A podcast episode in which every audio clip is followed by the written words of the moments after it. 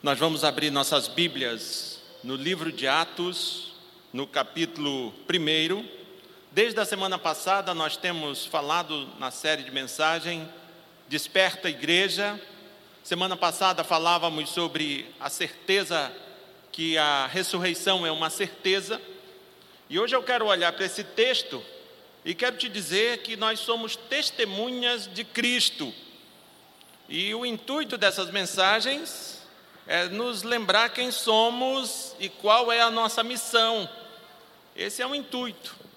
A Igreja Presbiteriana do Brasil convencionou que nos meses de agosto sempre lembramos das missões. E por uma razão muito simples. Há 163 anos atrás, a Igreja Presbiteriana teve início. E foi justamente no dia 12 de agosto de 1859 que teve início a nossa história aqui nessa terra chamada Brasil. Não que o Evangelho reformado chegou nesse lugar apenas nessa data. Nós temos história, nós temos indícios, nós temos notícia, melhor dizendo, que lá pelos idos de 1559 tivemos sim a primeira presença reformada aqui nessa terra, que depois veio se chamar Brasil. Então, nós vamos ler o texto de Atos, no capítulo 1, do verso 1 ao verso 11. Quero mais uma vez, mais uma vez, porque eu já fiz isso de manhã e já foi feito isso aqui também mais uma vez parabenizar os irmãos pais, que Deus nos abençoe e que em todo tempo e lugar possamos lembrar quem realmente somos. A figura paterna na sociedade, na cultura, está muito deteriorada. Mas nós, que somos pais, temos o dever e a responsabilidade diante de Deus e diante da sociedade de resgatar a figura paterna, a figura bíblica paterna. Nós temos que nos comportar como a Bíblia diz, temos que nos comportar varonilmente. E isso é uma forma bonita para dizer o seguinte: haja como homem, rapaz. Quando a Bíblia diz comporte-se varonilmente, ela diz, está dizendo seja homem. Amém, irmãos? A principal característica de um pai é que seja homem. Se comporte como homem em nome de Jesus Cristo. Nada de medinho. O livro de Atos, no capítulo 1, no verso 1 ao verso 11, nos diz o seguinte: quem achou, diga amém. Muito bem, já ia me esquecendo, às vezes você não achou, e às vezes você achou e quer compartilhar que achou. O texto sagrado, o texto bíblico de Atos 1, do verso 1 ao verso 11, nos diz o seguinte: Escrevi o primeiro livro, ó Teófilo, relatando todas as coisas que Jesus começou a fazer e a ensinar, até o dia em que, depois de haver dado mandamentos por intermédio do Espírito Santo aos apóstolos que escolhera, foi elevado às alturas.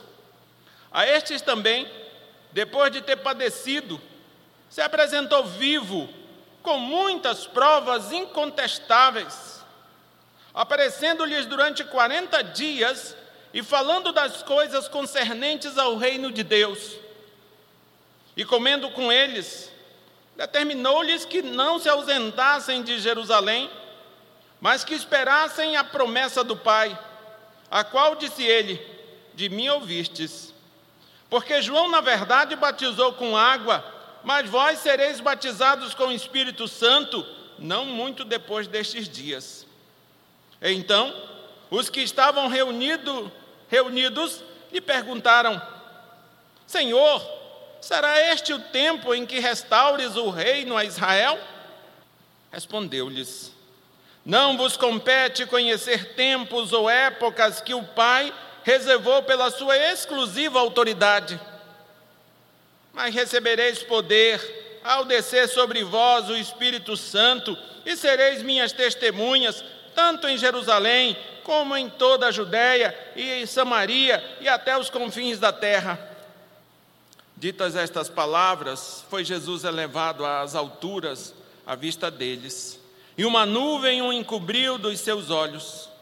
Estando eles com os olhos fitos no céu, enquanto Jesus subia, eis que dois varões vestidos de branco se puseram ao lado deles e lhes disseram: Varões galileus, por que estáis olhando para as alturas? Este Jesus que dentre vós foi assunto aos céus, virá do modo como o vistes subir. Oremos ao nosso Deus. Deus Santo e poderoso Pai, a tua palavra foi lida, mas se tu não tiver misericórdia de nós, na melhor das hipóteses, será tão somente um discurso, um amontoado de frases, de palavras, mas se tu tiver misericórdia de nós, será assim a exposição precisa da tua palavra. A tua palavra que alcança corações, a tua palavra que tra traz ordem ao caos, a tua palavra que abençoa, que redime, que salva, que consola, a tua palavra é poder e autoridade. Por isso, Deus, eu clamo a Ti, que Tu me abençoe, para que de fato seja a exposição da Tua palavra que aconteça, em nome de Jesus Cristo. Amém. E amém. Eu já te disse que eu quero olhar para esse texto e quero te dizer que nós somos testemunhas de Cristo. E é interessante que quando falamos essa palavra testemunha, essa palavra que é traduzida como testemunha, no original é mártire. E nós vamos ver que mártire foram muitas pessoas que foram mortas brutalmente, foram torturadas e mortas simplesmente por serem crentes no Senhor Jesus Cristo, simplesmente por não não negarem a Jesus. Isso aconteceu no início da história da igreja, mas não foi só no início da história da igreja. Se você olhar, por exemplo, para a Revolução Cubana, houveram muitas mortes de muitos cristãos e eles morreram simplesmente porque não rejeitaram, não negaram a Jesus. Então, quando nós estamos falando de testemunha, não estamos falando somente de alguém que se dispôs a testificar aquilo que sabe, de trazer à luz uma verdade, mas estamos falando de pessoas que entregaram suas próprias vidas, que morreram para continuarem testificando, para que continuarem dizendo que Jesus Cristo é real, que a obra de Jesus Cristo é real, que suas promessas são reais. É disso que nós estamos falando quando falando, falamos em testemunha. Estamos falando de pessoas que deram suas próprias vidas para não negar a Jesus. Queridos, para introduzir, eu quero te dizer três coisas. Uma delas é uma pergunta, é uma pergunta retórica. Certamente você não vai se levantar e responder. No culto reformado não tem isto. Mas é uma pergunta para você guardar no teu coração, quem sabe levar para a cama, quem sabe essa pergunta te incomoda, quem sabe até você perde o sono por conta dessa pergunta. Se isso acontecer, o objetivo dela foi alcançado. Através do que você é, faz e fala, as pessoas teriam condições de saber que Cristo, sua, sua obra e suas promessas são reais. E agora eu quero te dizer duas coisas. A primeira foi essa pergunta. Você entendeu? Quem sabe o Espírito Santo te faz lembrar. Quem sabe o Espírito Santo te incomoda. E assim você avalia a tua própria vida. Normalmente a gente avalia a vida dos outros. Mas como corpo vivo do nosso Senhor Jesus Cristo, primeiro nós somos instados, convocados a refletirmos sobre as nossas próprias vidas. E aqui está o grande problema, porque a gente gosta de avaliar os outros e temos muita dificuldade de avaliar a nós mesmos. Mas essa pergunta é para que você se autoavalie. As outras duas coisas que eu quero te dizer ainda, a título de introdução. Deus se importa com as tuas demandas e necessidades, mas Ele quer que você priorize a missão de anunciar que Cristo, Sua obra e a promessa e suas promessas são reais. E assim, creia que o mais, que o mais o próprio Deus proverá. A segunda coisa, a manifestação do sobrenatural, dos milagres de Deus sempre nos deixam extasiados. Mas Deus, ao invés de estar extasiados, nos quer consolados cumprindo nossa missão. Quando a gente olha para o livro de Lucas, a gente percebe que, na verdade, não é o livro de Lucas, é o livro de Atos, porque senão você vai achar que eu li o texto de Atos e já estou tão tropeçando na idade por conta das, do tempo avançado que estou lendo uma coisa e me referindo a outra. Não, não é isto. Porque, na verdade, Atos foi escrito pelo mesmo autor, Lucas, que escrevera o Evangelho. Se você olhar, por exemplo, no capítulo 24 de Lucas, lá no final, e ali pelo versículo 50, você vai ver que ele, ele sinaliza, ele faz alusão ao que está escrito aqui. E você percebe, lendo Lucas e depois lendo Atos, você percebe sim que Atos é o que diz o que diz o autor aqui. É como que a continuação o livro de Lucas ele fala de Jesus Cristo até a ascensão de Jesus. E a partir do livro de Atos ele vai falar da continuidade do que aconteceu após a ascensão de Jesus Cristo. Tá certo? Então você vai ver que Lucas, aqui no livro de Atos, ele resumiu o tema geral do livro, afirmando que o Senhor propagaria a sua obra através da igreja, através dos cristãos, o que é cristão? Cristão é como que uma miniatura de Cristo, é um, como que um cristinho. Então, quando nós estamos falando de cristão, é interessante dizer isso, porque às vezes a gente acha que, que é só um religioso, é só um membro de igreja. Mas cristão, cristinho, é como que uma miniatura de, de Cristo. Essa é a ideia. Então, é, Lucas resumiu o tema geral de Atos, afirmando que o Senhor propagaria sua obra através da igreja, através dos cristãos, em Jerusalém, como em toda a Judéia, Samaria e até os confins da terra. Aqui é que nós entramos. Se não fosse até os confins da terra, não teria chegado no Brasil. Se não fosse até os confins da terra, em 1859, precisamente dia 12 de agosto de 1859, Ashbel Green Simon não teria chegado aqui, e por aí vai. Então foi até os confins da terra. Louvado seja Deus que foi até aos confins da terra, porque esse evangelho nos alcançou. Então você veja que essa mensagem ela se propagaria em Jerusalém, bem pertinho, por toda a Judéia, um pouco mais longe, Samaria um pouquinho mais longe, e até os confins da terra, até Altamira, e até muito mais longe do que Altamira. Aí você vai ver ainda que Atos é assim como um roteiro do progresso da igreja em todo o mundo. Você vai ver isso, especialmente após a conversão de um cidadão que era Saulo e depois passou a ser conhecido como Paulo. Você vai ver que a partir disto aí, o evangelho alcança aquilo que a Bíblia chama de gentios. Quem são os gentios? Não judeus. Naqueles dias o mundo se dividia em dois povos, judeus e gentios. Quem não era judeu era gentil, não importasse qual fosse a sua nacionalidade, fosse ele grego, normalmente era chamado de bárbaro. Quem não era judeu, quem não era ali daquele, daquela língua, não falava o, o judaico. E o bárbaro, você sabe disso, é porque eles no ouvido do judeu era é como se eles falassem assim, bari, bari, bari, bari. É daí que surgiu o bárbaro. Mas acerca disso poderemos conversar num outro momento. Mas isto tudo é só para te dizer que o mundo naqueles dias era, um, era dividido em dois povos, judeus e não judeus. Aos não judeus chamava-se gentios. E você vai ver que o livro de Atos, especialmente depois da salvação, depois do anúncio da salvação de Paulo a Paulo, esses não-judeus passaram a ser alcançados com o mesmo espírito que foram alcançados os judeus. Queridos, e assim, fechando o foco aqui em Atos 1, de 1 a 11, eu quero te dizer que somos testemunhas de Cristo.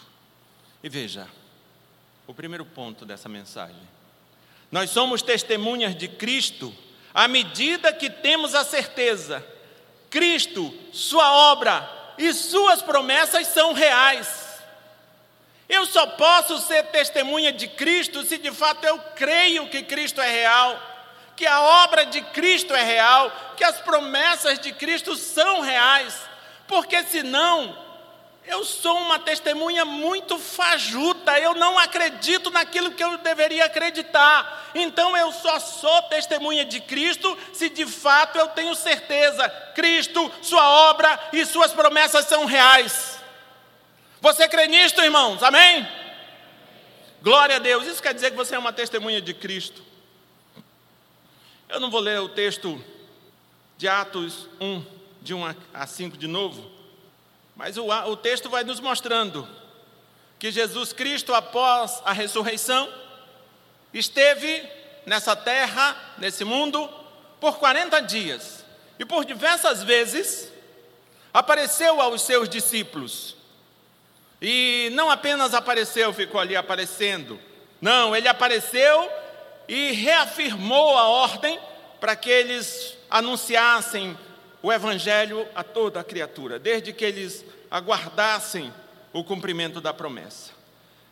Queridos, quando nós olhamos para esse texto aqui, especialmente o verso 1 a 5, eu digo para você que aqui nós temos o exemplo de, um de uma verdadeira testemunha de Cristo.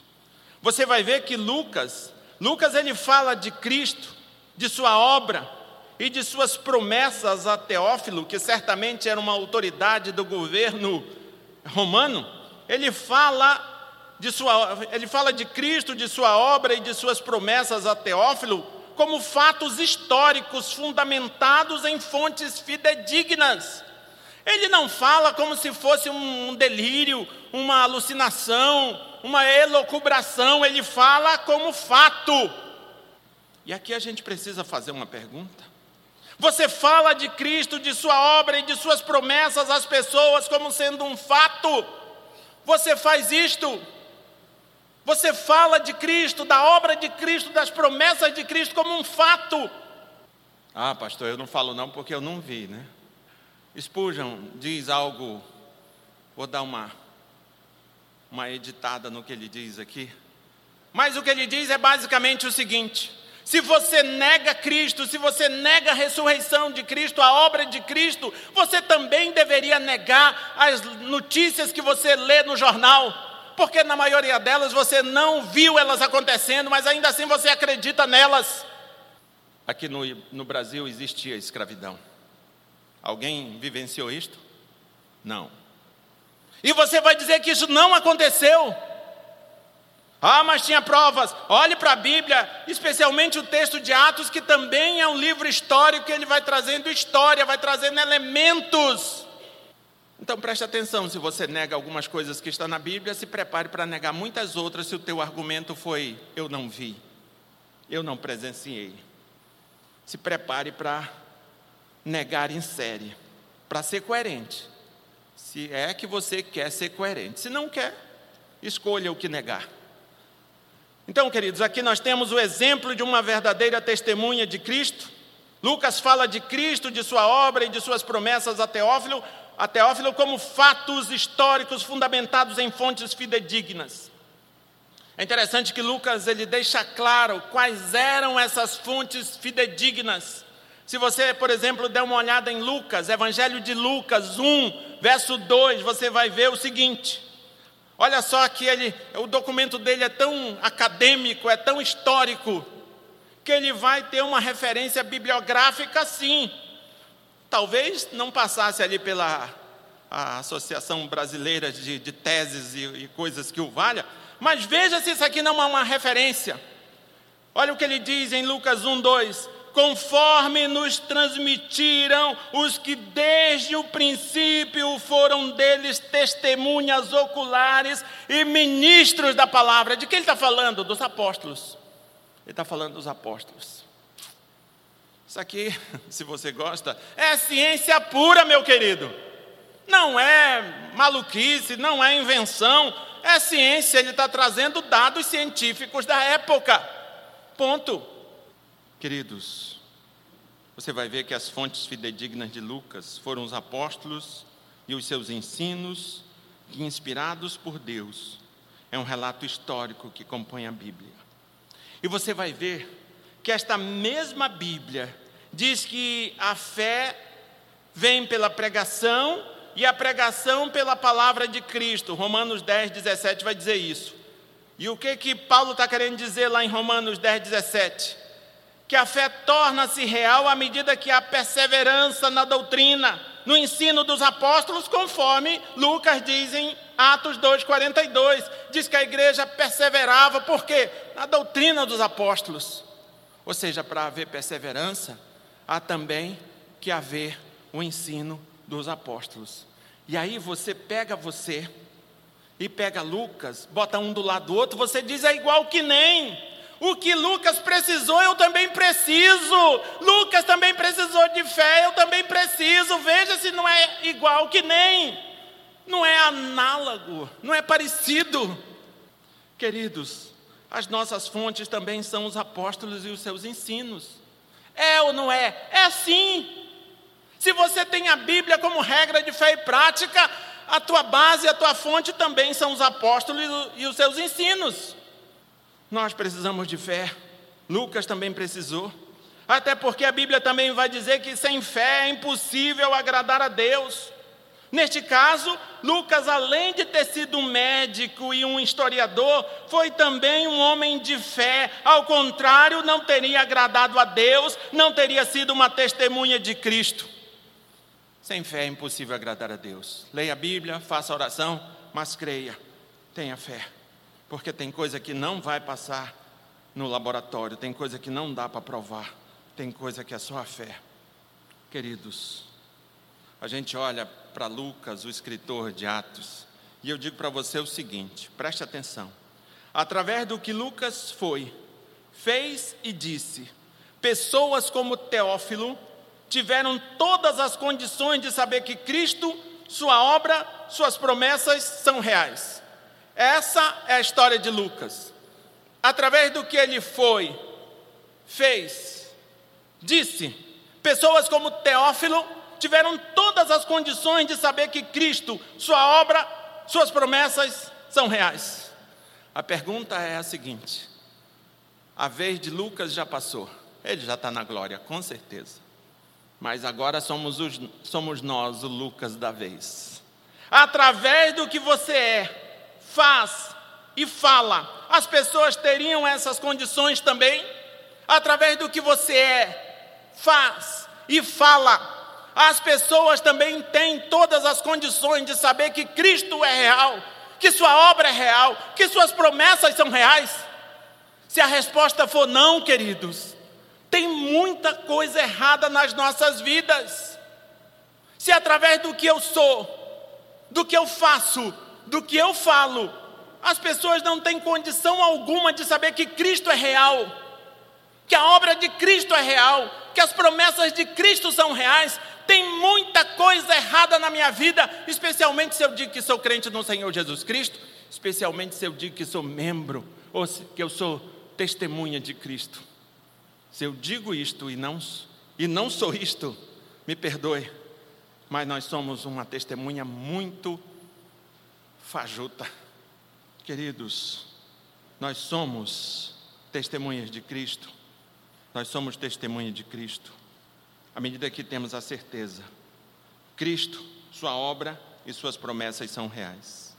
Mas o texto segue e vai chegar aqui no verso 6 a 8 e vai nos dizer agora que somos testemunhas de Cristo à medida que entendemos que a nossa missão é mais importante que nossas demandas pessoais. É, estou falando para a igreja que faz campanha, não para essa igreja, porque pelo menos desde que eu cheguei aqui nunca aconteceu, mas eu estou falando para uma igreja que, no geral, faz campanhas de 70 semanas, que faz isso, faz aquilo, faz aquilo outro, e o intuito dessas coisas não é a demanda da missão, é a demanda pessoal. Você nunca vê uma pessoa jejuando hoje para dizer que é mais crente, a maioria das vezes é para receber alguma bênção. É ou não é? A resposta disso é. Mas veja, somos testemunhas de Cristo à medida que entendemos que a nossa missão é mais importante do que as, as nossas demandas pessoais. Eu vou ler o texto de novo, só para você se, se, se situar.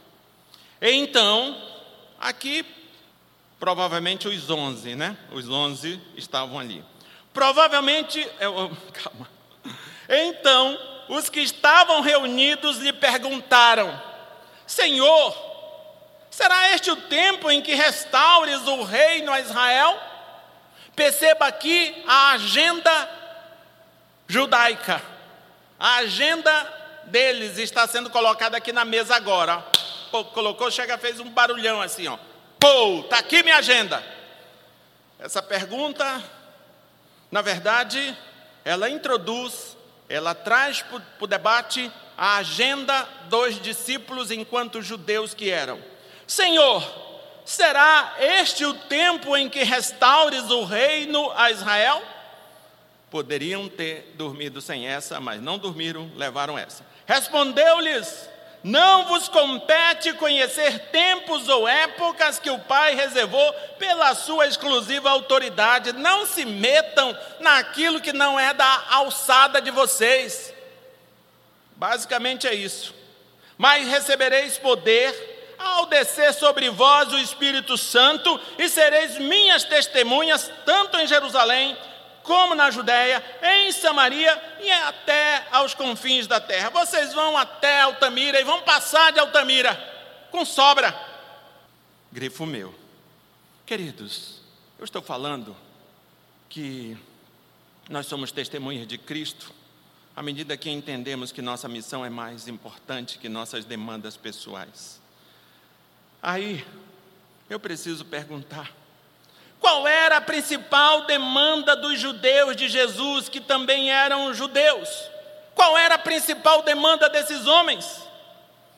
Não era porque eles estavam pensando em tirar férias, não é porque eles estavam assim com, com probleminha, não é porque eles queriam passar num concurso não é porque eles queriam uma, uma bênção assim para dar uma melhorada, um upgrade na vida deles, um up, um, um tapa no visual deles. Não era isso, era uma coisa muito maior.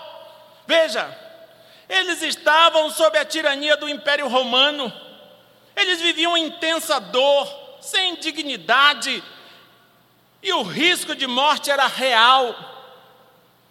A pergunta que eles fazem a Jesus diz respeito à dor e ao sofrimento que viviam diz respeito à realidade de uma vida sem dignidade, sem razão.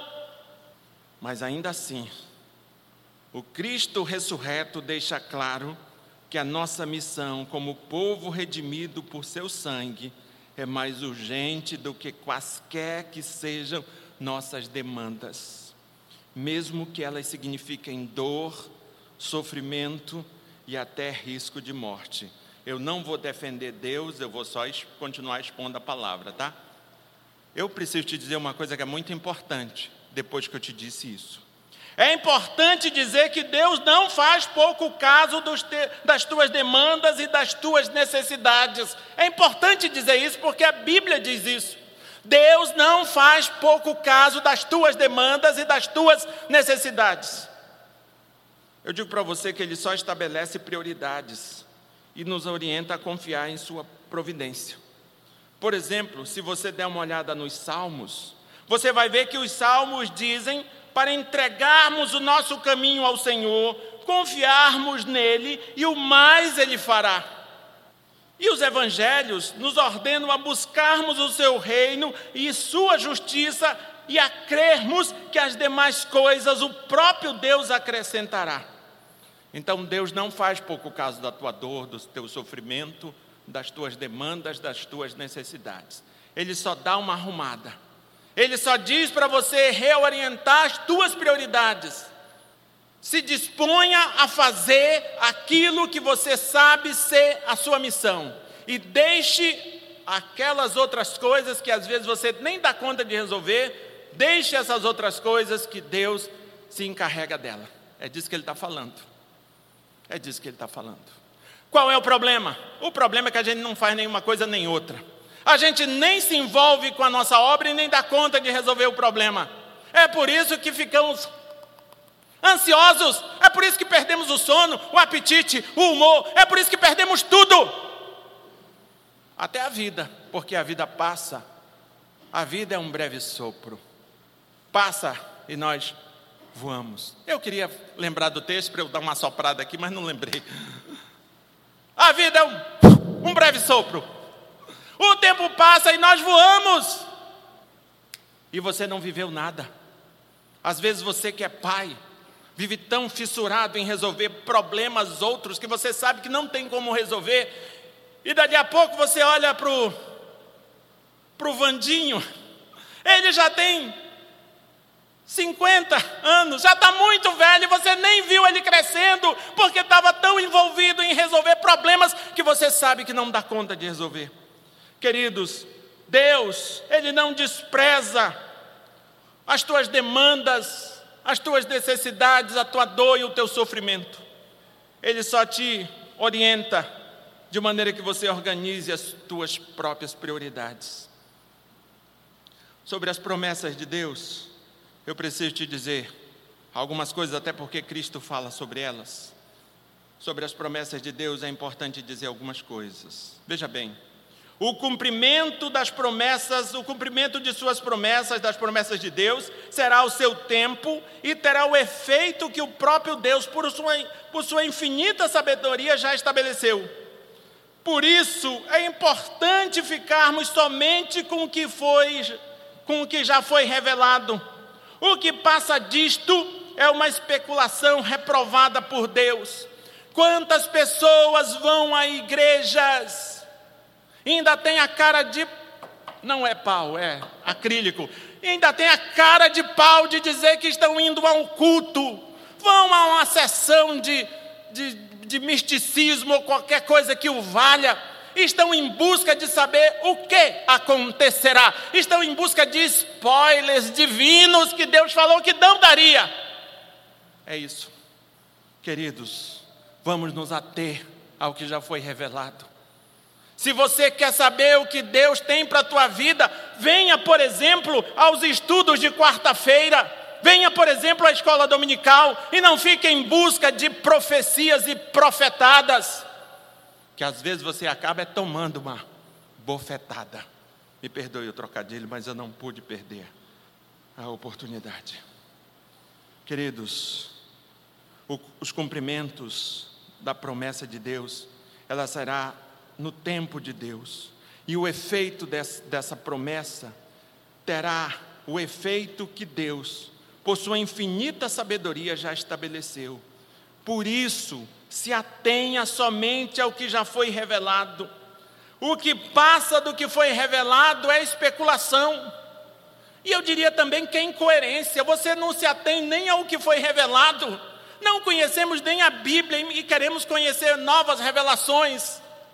Eu não dou conta de entender esse negócio. Ainda sobre as promessas de Deus, o cumprimento da principal promessa na nossa vida, como crentes no Senhor Jesus, tem a ver com a nossa capacitação sobrenatural para realizarmos nossa missão e assim anunciarmos em todos os lugares que Cristo, Sua obra e Suas promessas são reais e transformadoras. Queridos, para você não esquecer, Deus se importa com as tuas demandas e necessidades. Deus se importa com as tuas demandas, com as tuas necessidades, com a tua dor, com os teus sofrimentos. Mas preste atenção, Ele quer que você priorize a tua missão de anunciar que Cristo, Sua obra e promessa são absolutamente reais. Creia que o mais, o próprio Deus proverá. Talvez o que precise na tua vida, talvez, não seja nem mais bênção seja só você dar uma, uma arrumada na prateleira da tua existência e dar prioridade o que de fato tem prioridade e deixar que as demais coisas Deus prometeu que vai resolver. Então, acreditemos. Queridos, esses dias fazendo uma visita eu até comentava com as pessoas que visitavam comigo. Não adianta você ser um excelente cidadão, não adianta você ser um excelente pai, uma excelente mãe, um excelente tudo que você é. Se você não tiver fé, você não chegou em lugar nenhum. Sabe por quê? Porque a Bíblia diz assim: sem fé é impossível agradar a Deus. Então, se você não tem fé, você não saiu do lugar. Eu digo até que você está retrocedendo. Creia no Senhor Jesus Cristo. Entrega o teu caminho a Ele, confia nele e o mais Ele vai fa fazer. Ele se preocupa assim com as nossas demandas, com a nossa dor, com o nosso sofrimento, mas Ele quer que a gente reorganize as nossas prioridades. Amém, irmãos? Nós temos ainda aqui uma terceira, um terceiro ponto. Somos testemunhas de Cristo, a partir do verso 9 ao verso 11. Somos testemunhas de Cristo à medida que a nossa vida é pautada pela certeza que Cristo virá outra vez aqui. Há muitos anos atrás, eu creio que quando eu estava no seminário, há mais de 20 anos atrás. Esse ano eu completei 18 anos de pastor ordenado, pastor presbiteriano ordenado meu ministério adquiriu a maior idade. Por isso que eu estou mais maduro assim, né? Estou falando só coisas, coisas maduras. Mas quando eu estava no seminário, o reverendo Ricardo Barbosa escreveu um artigo falando que nos nossos dias está pior do que nos dias da reforma. Porque as pessoas pagavam indulgências à igreja ali pela, pelos idos da Idade Média, mas o intuito de pagarem indulgência era é porque estavam preocupadas com o céu. Era como que comprando terreno no céu. Isso lá na Idade Média, 1300, 1400, 1500. Essas coisas aconteciam. E hoje as pessoas pagam, mas estão preocupadas é agora. O céu o céu, moço, deixa o céu quieto. Eu estou preocupado é com aqui e agora, eu estou pagando para ter para ser rico, bonito, famoso e aceito por todos. Eu estou pagando para que Deus me abençoe, me abençoe muito nesta vida. É ou não é? É sim, é. Assista aí, se você tiver coragem, assista alguns vídeos no YouTube de pregações coaching, de pregações da prosperidade, para você ver que se não é isso. Queridos, mas nós somos testemunhas de Cristo à medida que a nossa vida é pautada pela certeza que Cristo virá outra vez aqui. A gente até canta, né? Jesus virá outra vez aqui, Jesus. Fique tranquilo que eu não vou continuar. Mas nós cantamos isso. Olha o que diz os versos de 9 a 11. Ditas estas palavras, foi Jesus elevado às alturas, à vista deles, e uma nuvem os o encobriu dos seus olhos. Estando eles com os olhos fitos no céu, enquanto Jesus subia, eis que dois varões vestidos de branco se puseram ao lado deles, dois anjos dois seres sobrenaturais, se puseram ao lado deles e lhes disseram: Varões galileus, por que estáis olhando para as alturas? Esse Jesus que dentre vós foi assunto ao céu, ao céu virá do modo como viste subir. Jesus subiu e eles continuaram. Lá em Tocantins, em Araguaína, tinha um presbítero que ele usava essa expressão, fulano está olhando para cima. Era meio que rodado, sem saber o que fazer. Mas vamos voltar ao texto, deixa o dito lá de popular de Araguaína para lá e voltemos ao texto. Olhe, que a ascensão de Cristo aos céus, queridos, depois de ficar aqui na terra por 40 dias, aparecendo diversas vezes e conversando com os seus discípulos, falando-lhes das coisas pertencentes ao seu reino, reafirmando o dever de pregarem o Evangelho a todos os povos. Foi uma grandiosa manifestação sobrenatural do poder e da glória de Deus. E você vai ver que diante disto, naturalmente os discípulos ficaram extasiados. E eu digo para você que isso nos ensina algumas coisas. Esse episódio aqui deles ficarem extasiados e dos seres sobrenaturais, dos anjos aparecerem ali e darem um sacode neles, isso nos ensina algumas coisas. Vamos ver o que isso nos ensina. Primeira, a manifestação do sobrenatural, dos milagres de Deus, sempre nos deixam extasiados, mas Deus ao invés de extasiados, nos quer consolados, cumprindo nossa missão. É isso que Ele quer de você. Ele não quer simplesmente que você fique maravilhado com as coisas sobrenaturais, com a glória dele. Ele não quer que você saia por aí, sabe, cheio do espírito, que as pessoas peguem você e caem, todo estribuchando. Ele não quer isso. Ele quer que você, consolado, ele quer que você, consolado, você cumpra a missão que ele mesmo te deu. É por isso que o anjo chega ali e dá um, um sacode neles. Varões galileus, este Jesus virá. E vocês vão ganhar um bom torcicolo, continuando com a cabeça virada para cima do jeito que vocês estão. Vamos lá, vamos fazer o que precisa ser feito. É basicamente isso. E às vezes, queridos, nós estamos como que olhando para cima, mas não estamos fazendo o que precisa ser feito. A segunda lição mais urgente do que se ter mais um pouco da manifestação sobrenatural de Deus, é fazer discípulos de todas as nações, batizando-os em nome do Pai, do Filho e do Espírito Santo, ensinando-os a guardar todas as coisas que Cristo ordenou, tendo certeza que Ele mesmo, que Ele estará conosco todos os dias até a consumação dos séculos. Ele diz isso lá em Mateus 28, 19 a 20. Queridos, mas hoje, o que chama a atenção são os milagres. E você vai ver, o próprio ministério de Jesus Cristo vai nos mostrar que esse negócio de, de fazer milagre, Ele mesmo nos mostrou que esse negócio não funciona, porque Ele fez muitos milagres. O Evangelho de João vai dizer que não daria nem conta de registrar um tanto de milagre que Ele fez, não haveria livros no mundo que desse conta de registrar, porque fez muitos milagres. Aí Ele é preso e quantos ficaram? Nenhum! Queridos, sabe por que isso aconteceu?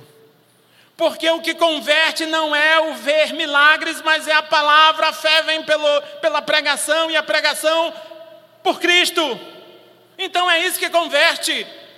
Mas hoje nós teremos a tarde dos milagres.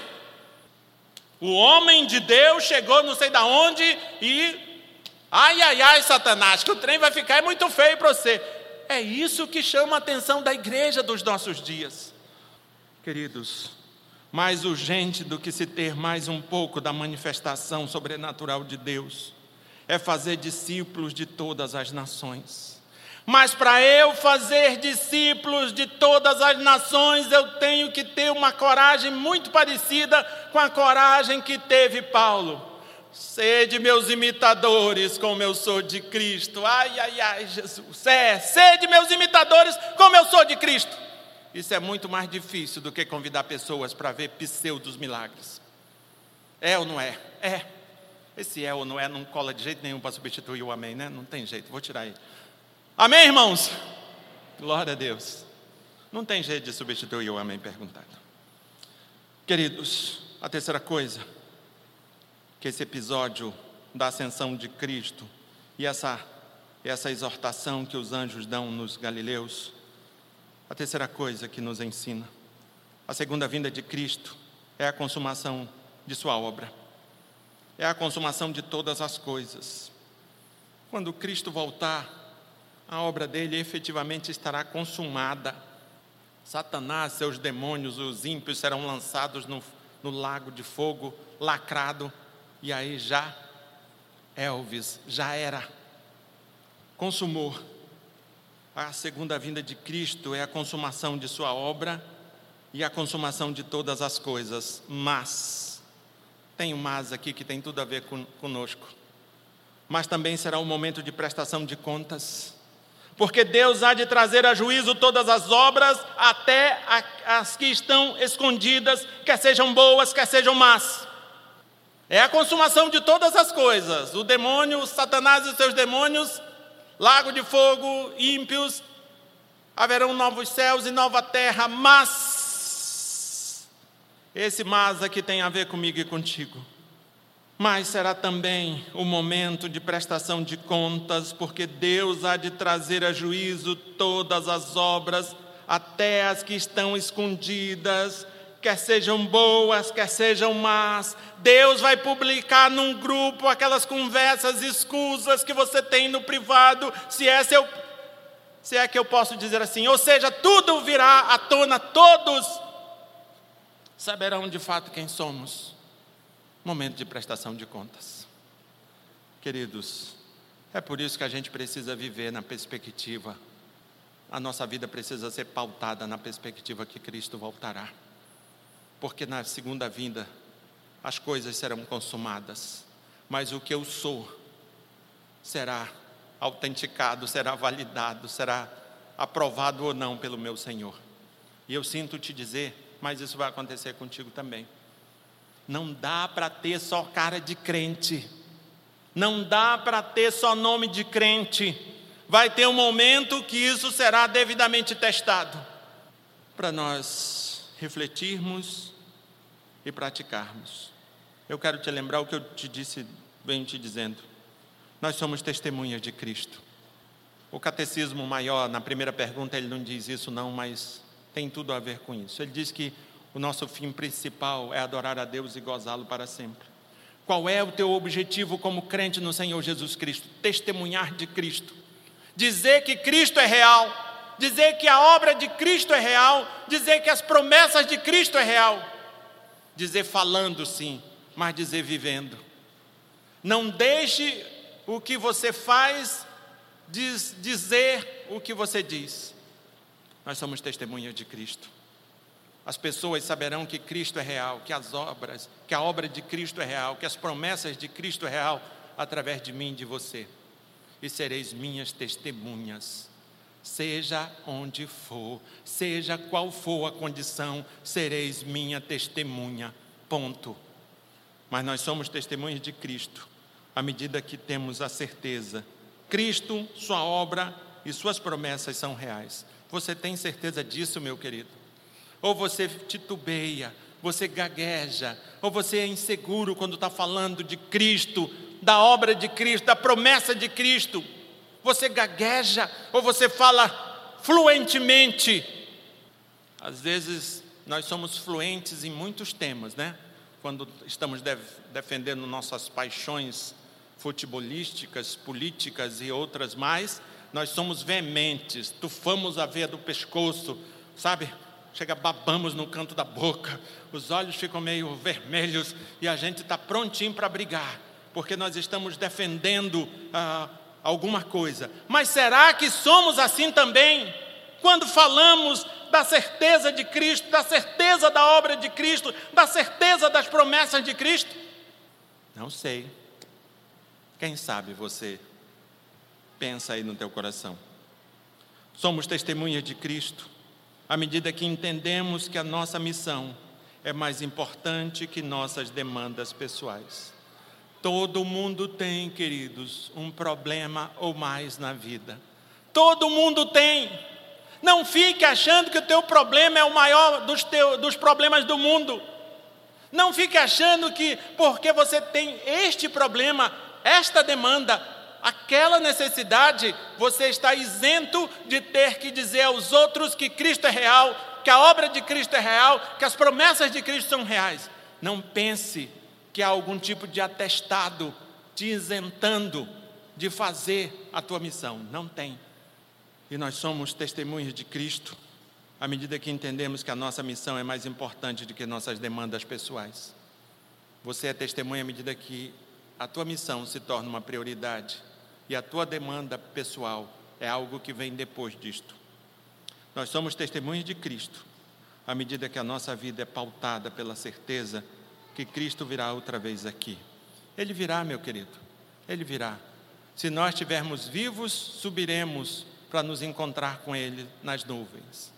Se estivermos mortos e estivermos na glória, voltaremos com Ele, o nosso corpo sairá de onde estiver seja do bucho de uma sucuri, seja do, do, de onde estiver, ele vai sair e vai ser glorificado. Eu creio assim porque é assim que a Bíblia diz. Amém, irmãos? Amém. Glória a Deus, porque senão é só eu que creio, mas todos nós cremos nisso. Vamos orar. Fique de pé e não saia daqui deste lugar sem crer que você é testemunha de Cristo. As pessoas com quem você convive saberão que Cristo é real, que a morte e ressurreição de Cristo são reais, que as promessas de Cristo são reais. E o canal é você. É você. É você. É você, não tenha dúvida disso. E eu quero te dizer que não será eu quem vai te cobrar. Não será. Quem vai te cobrar é quem te deu o que você tem. E não sou eu. Eu também serei cobrado do mesmo jeito que você será. Por isso, queridos, reorganizemos as nossas vidas e priorizemos a nossa missão em nome de Jesus Cristo. Por isso, lembremos do tema da nossa série: Desperta, igreja, em nome de Jesus Cristo. Ore ao Senhor, você tem oportunidade, você está na presença do teu Deus, você está diante dEle, você pode sim abrir o teu coração diante dEle e dizer: Senhor, retira do meu coração a dúvida, Senhor, retira do meu coração a incredulidade, Senhor, retira de mim a tendência, a disposição de colocar os meus problemas acima da minha missão. Senhor, retira de mim a mentira, o engano, que eu posso viver de qualquer jeito, que tudo vai acabar numa grande pizza e eu não serei cobrado de absolutamente nada. Retira isto de mim em nome de Jesus. Deus Santo e Poderoso Pai, nós estamos em Tua presença. Somos povo redimido pelo sangue do Senhor Jesus Cristo. Somos povo que foi comprado pelo sangue do Senhor Jesus Cristo. E clamamos, meu Deus, a Ti, que Tu nos faça viver como quem realmente crê que Cristo é real, que a obra de Cristo é real e que Suas promessas são reais. Meu Deus, a minha oração é também por essas pessoas que talvez estejam aqui ou que não estão aqui, mas de alguma forma ouvem essa mensagem e que ainda não se renderam a Cristo. A minha oração, Deus, é que tu entre no coração delas e que, da mesma forma que tu nos salvou, tu salve a elas também, em nome de Jesus Cristo. E que tu dê a elas, Deus, também a certeza que Cristo é real, que a obra de Cristo é real e que Suas promessas são reais. É no nome dele que eu clamo e peço. Deus Santo e Poderoso Pai, visita-nos, restaura-nos, em nome de Jesus Cristo. Nos desperta para vivermos a Tua palavra em todo tempo e lugar. Salva, meu Deus, as pessoas que sinceramente estão sendo tocadas por Ti através da ministração dessa palavra. Visita, Deus, as pessoas com salvação, com restauração, em nome de Jesus Cristo. E que o amor de Deus, o Pai, a graça do Senhor Jesus Cristo e a comunhão com o Espírito Santo nos façam lembrar em todo tempo e lugar que somos as testemunhas do nosso Senhor Jesus Cristo. Em nome do Pai, do Filho e do Espírito Santo.